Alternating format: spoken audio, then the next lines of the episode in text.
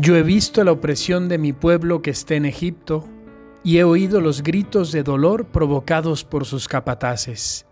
Conozco muy bien sus sufrimientos, por eso he bajado a librarlo del poder de los egipcios y hacerlo subir desde aquel país a una tierra fértil y espaciosa, a una tierra que emana leche y miel.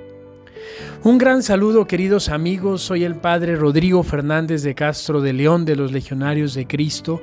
Y como cada año me da mucho gusto darles la bienvenida a este camino cuaresmal en el que a través de breves reflexiones diarias buscaremos abrir nuestro corazón para que lo toque y lo transforme.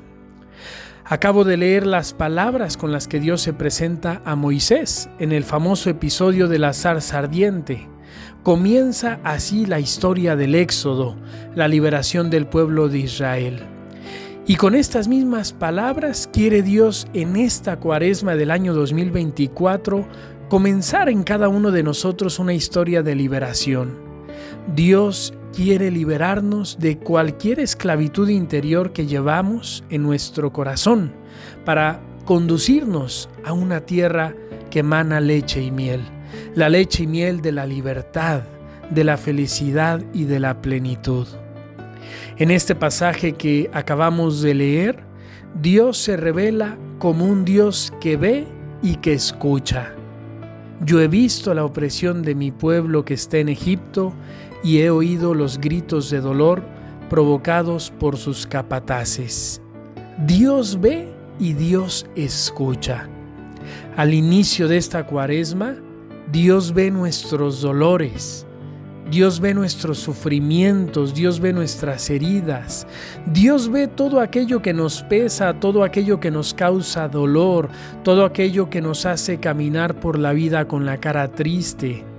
Dios ve aquellos pecados que en este año hemos dejado entrar en nuestra vida, que nos han ido ensuciando, que nos han ido entristeciendo y alejando del ideal de ser cristiano.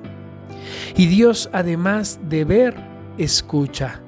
Escucha los gemidos de nuestro corazón herido, de nuestro corazón lastimado. Escucha los gemidos de nuestra alma herida por el pecado, por las malas decisiones de la vida, por las incongruencias. Dios escucha los gritos de nuestro corazón endurecido, endurecido por el odio, por la falta de perdón, por una relación familiar o de amistad que está rota o fragmentada. Dios escucha los gemidos que grita nuestro corazón cuando se siente esclavo en el Egipto del pecado. Dios mira y Dios escucha. Y como mira y escucha, quiere liberar. Cuaresma, queridos amigos, es el tiempo para dejar que Dios nos vea, que Dios nos escuche, como somos en la realidad para que entonces nos pueda liberar. Cuaresma quiere ser para nosotros un éxodo, es dejar que se haga en nosotros vida la palabra de Dios, la Biblia.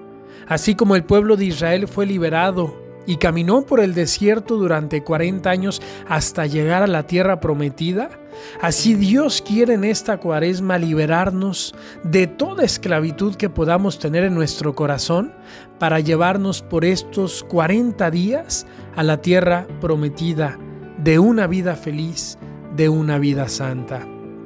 En el mensaje para la cuaresma de 2024, el Papa Francisco nos dice, Quisiera señalarles un detalle de no poca importancia en el relato del Éxodo. Es Dios quien ve, quien se conmueve y quien libera. No es Israel quien lo pide. Con estas palabras, queridos amigos, nos dice el Papa que no debemos olvidar que la iniciativa es de Dios, que Cuaresma, más que lo que nosotros podamos hacer, es abrirnos a lo que Dios quiere hacer. Con esto no decimos que hay que ser pasivos, que no hay que ponernos propósitos.